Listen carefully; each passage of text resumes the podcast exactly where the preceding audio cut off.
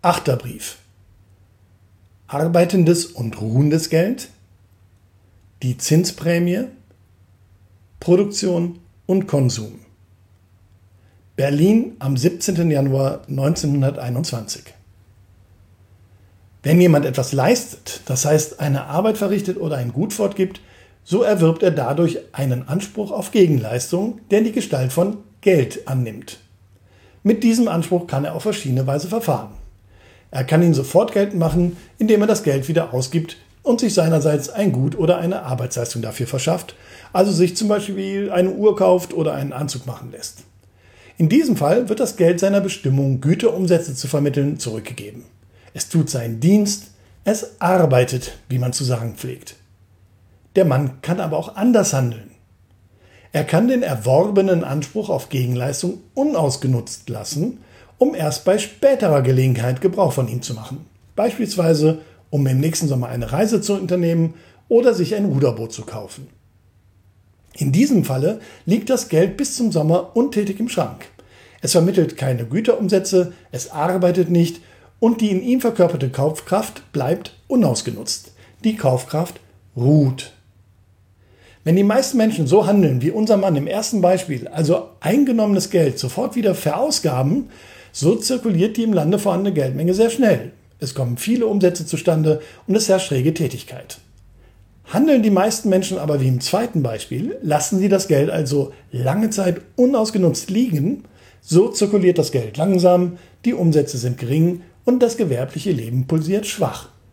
Es kommt somit außerordentlich viel darauf an, ob die Menschen die Gewohnheit haben, die erworbenen Ansprüche auf Gegenleistung schnell oder langsam auszunutzen, das heißt, ihr eingenommenes Geld kurze oder lange Zeit aufzubewahren. Diese Gewohnheit unterliegt aber bestimmten Gesetzen. Es ist fast niemals reine Willkür, ob eine Volksgemeinschaft so oder anders handelt, sondern es hängt von der Eigenart der Wirtschaft ab. Eine Bevölkerung, die darauf rechnen kann, dass sie einen Geldbetrag, den sie heute ausgibt, morgen schon wieder einnimmt, wird mit der Ausgabe nicht lange zögern, sondern das Geld schnell wieder in den Verkehr zurückfließen lassen. Eine Bevölkerung dagegen, die nicht mit einer schnellen Rückkehr des Geldes rechnen kann, muss mit dem vorhandenen Geld haushalten, wird also nur allmählich und zögernd verausgaben. Mit anderen Worten, schneller Verdienst gibt aus, langsamer Verdienst spart. Aber die Schnelligkeit des Verdienstes ist ihrerseits wieder keine Zufallserscheinung, sondern wird gleichfalls von Wirtschaftsgesetzen bestimmt. Jede Einnahme von Geld, das heißt jeder Anspruch auf Gegenleistung, will durch eine Leistung erworben sein. Wer viel leistet, zu dem kehrt das Geld schnell, wer wenig leistet, zu dem kehrt es langsam zurück. Es genügt aber nicht, dass der einzelne Mann selbst intelligent und fleißig sei, damit ihm ein schneller Verdienst zufließt. Auch die anderen Männer, mit denen er im Erwerbsleben zu tun hat, also alle Glieder der Volksgemeinschaft, müssen sein wie er. Auch sie müssen viel leisten. Denn wenn sie das nicht tun, haben sie nichts, womit sie die Arbeit des fleißigen Mannes bezahlen können. Sie haben keine Gegenleistung, um seine Leistung zu honorieren. Voraussetzung für schnellen Verdienst und entsprechende schnelle Geldzirkulation ist also eine allgemeine Regsamkeit im Lande, ist eine große Güterproduktion. Und es ist ja auch ganz klar, dass jeder Einzelne umso schneller und umso mehr verbrauchen kann, je schneller und je mehr die ganze Volksgemeinschaft erzeugt. Die Zirkulationsgeschwindigkeit des Geldes, das heißt die Tatsache, ob die einzelnen Geldzeichen lange oder kurze Zeit in ein und derselben besitzenden Hand bleiben, ist nicht nur entscheidend für die größere oder geringere Nachfrage, die am Markt herrscht und die Produktion anregt, sondern sie ist zugleich ihrerseits wieder abhängig vom Grade der Produktivität im Lande. Somit entscheidet im Grunde lediglich die nationale Erzeugungskraft über die Schnelligkeit und Größe der Nachfrage. Die Produktion bestimmt den Konsum und ein schneller Geldumlauf, bei dem viel Geld arbeitet und wenig Geld ruht, ist nur das äußere Zeichen einer lebhaften gewerblichen Tätigkeit. Den Anstoß zu dieser Tätigkeit liefert die geistige und körperliche Befähigung der Bevölkerung, neue Güter mit möglichst geringem Kraft- und Materialaufwand, das heißt zu billigem Preise, zu erzeugen. Und zwar muss der Preis so billig sein, dass es für die Bevölkerung vorteilhaft wird, sich nicht mehr mit den vorhandenen Gütern wie Häusern, Bahnen, Schiffen, Maschinen usw. So zu begnügen, sondern neben diesen alten Gütern neue in Benutzung zu nehmen. Die zunehmende Fähigkeit zu einer solchen Produktionsverbilligung nennt man Fortschritt. Sonach sind Arbeit und Ruhe des Geldes vom Stande der nationalen Produktivität abhängig. Sie sind Objekt, nicht Subjekt der Betriebsamkeit. Aber obwohl es so ist, gibt es doch ein Mittel, sie wenigstens äußerlich und dem Anscheine nach zum Subjekt der Betriebsamkeit zu machen, die Wirtschaft also vom Gelde aus zu beeinflussen. Es gibt ein Mittel, die Produktion dadurch zu beleben, dass man künstlich ruhendes Geld in arbeitendes Geld umwandelt, also das Geld zu einer Tätigkeit zwingt, die es freiwillig nicht ausüben würde. Man kann zum Beispiel den Mann, von dem wir vorhin gesprochen haben und der sein Geld zum Zwecke einer Sommerreise oder späteren Ankaufs eines Boots ruhen lassen wollte, veranlassen, seine Absicht aufzugeben und das Geld wieder in Umlauf zu setzen, es sofort wieder arbeiten zu lassen. Das Mittel, mit dem man dies bewirkt, ist der Zins. Der Zins ist weiter nichts als die Prämie, die man den Inhabern ruhendes Geldes dafür gewährt, dass sie den im Gelde verkörperten Güteranspruch, den sie selbst bis auf weiteres nicht geltend machen wollen, interimistisch an Dritte abtreten, die ihn sofort auszunutzen beabsichtigen. Die Einführung des Zinses, das heißt der Leihgebühr für ruhende Güteransprüche in die Wirtschaft, ist ein höchst raffiniertes Mittel, mit dem man die Geldbesitzer zwingt, die Güteransprüche, die sie besitzen, sofort auszuüben oder ausüben zu lassen und so eine Nachfrage am Markt zu erzeugen, die sonst fehlen würde.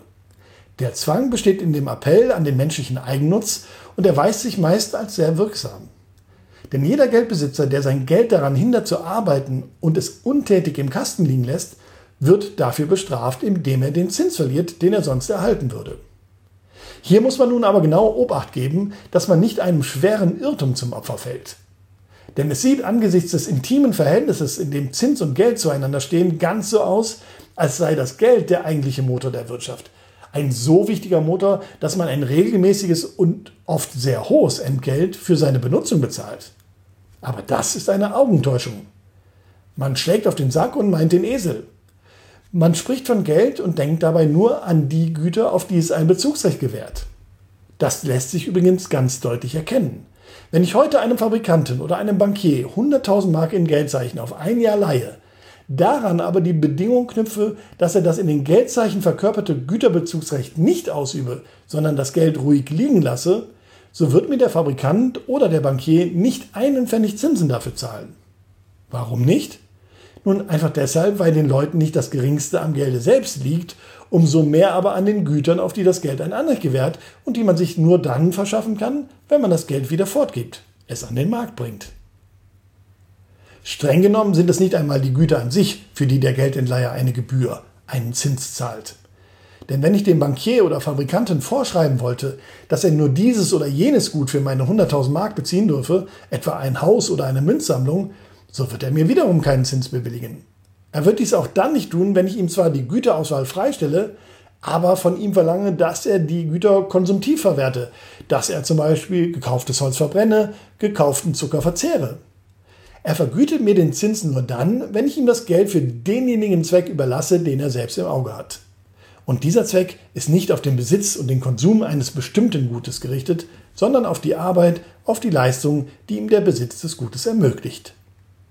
Der Textilindustrielle zum Beispiel bezahlt mir für mein Geld nicht deshalb einen Zins, weil er sich dafür so und so viel Wollgarn hinlegen kann.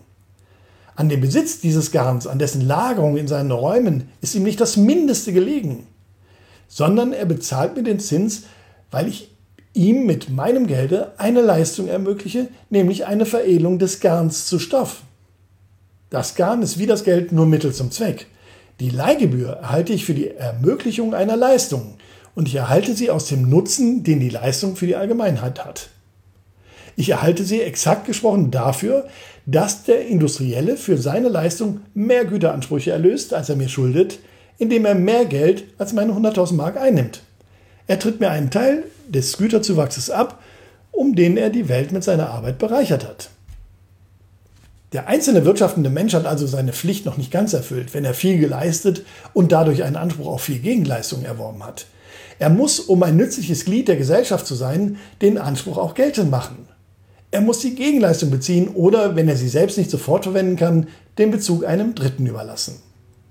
Tut er das nicht, sondern bewahrt er den Anspruch in Form von Geld jahrelang auf, um das Güterbezugsrecht erst spät oder gar nicht auszuüben, so prellt er die Gesamtwirtschaft und verletzt er den Sinn des Geldverkehrs, der ein Austausch von Leistung und Gegenleistung ist. Hat die Umwelt ihm seine Leistung abgenommen, so hat sie Anspruch darauf, dass man ihr auch ihre Gegenleistung abnimmt. Sonst sucht sie für dieselbe vergeblich Abnehmer auf dem Markt. und die Produktivität nimmt mangels entsprechender Nachfrage ab. Wer arbeitet, soll auch essen. Wer produziert, soll konsumieren. Sonst gerät die Wirtschaft in Unordnung. Das wirtschaftliche Instrument, mit dem diese Gefahr einer Stockung in der Wirtschaft vermieden wird, ist der Zins, der eine Prämie auf den sofortigen Bezug von Gegenleistung setzt. Und zwar, wie weise ist doch die Wirtschaft eingerichtet, auf den produktiven Bezug von Gegenleistung, also auf die sofortige Beschaffung von Gütern, die eine Anwendung von Arbeit gestatten und dadurch den Güterbestand im Lande erhöhen. Andererseits sorgt aber der Zins auch dafür, dass nicht mehr Güter produziert werden, als die Konsumfähigkeit rechtfertigt. Würden beispielsweise alle Geldinhaber darauf verzichten, die Gegenleistung, auf die sie Anspruch haben, in Form von verzehrbaren und verbrauchbaren Gütern zu beziehen, sondern würden sie, um Zinsen einzunehmen, grundsätzlich die ganze Gegenleistung an die Produzenten abtreten, so würde die Erzeugung sehr bald über die Verbrauchsmöglichkeit hinausgehen. Die Produzenten würden vergeblich nach Abnehmern für ihre Waren suchen. Darum steigt der Zins, eben die Prämie für Überlastung von Güterbezugsrechten, sobald die Produktivität hinter dem Konsum zurückbleibt. Und er sinkt, sobald das Umgekehrte eintritt. Er sinkt dann so lange, bis die Zinsprämie den Geldinhabern ungenügend erscheint, sodass diese es vorziehen, selbst zu konsumieren oder zumindest die Produktion nicht mehr durch Überlassung von Güterbezugsrechten zu verstärken. Der Zins ist also, wie du siehst, ein sehr wichtiger Wirtschaftsfaktor, lieber James. Er bestimmt Tempo und Richtung der Produktion und stimmt Erzeugung und Verbrauch aufeinander ab. Er zieht Güterbezugsrechte an, wenn er hoch ist, und stößt sie ab, wenn er niedrig ist. Erfüllt und leert auf diese Weise die Sammelbecken, aus denen die nationale Produktion die nötigen Antriebskräfte bezieht. Diese Sammelbecken aber sind der Geldmarkt und die Banken. In Liebe, dein alter Papa.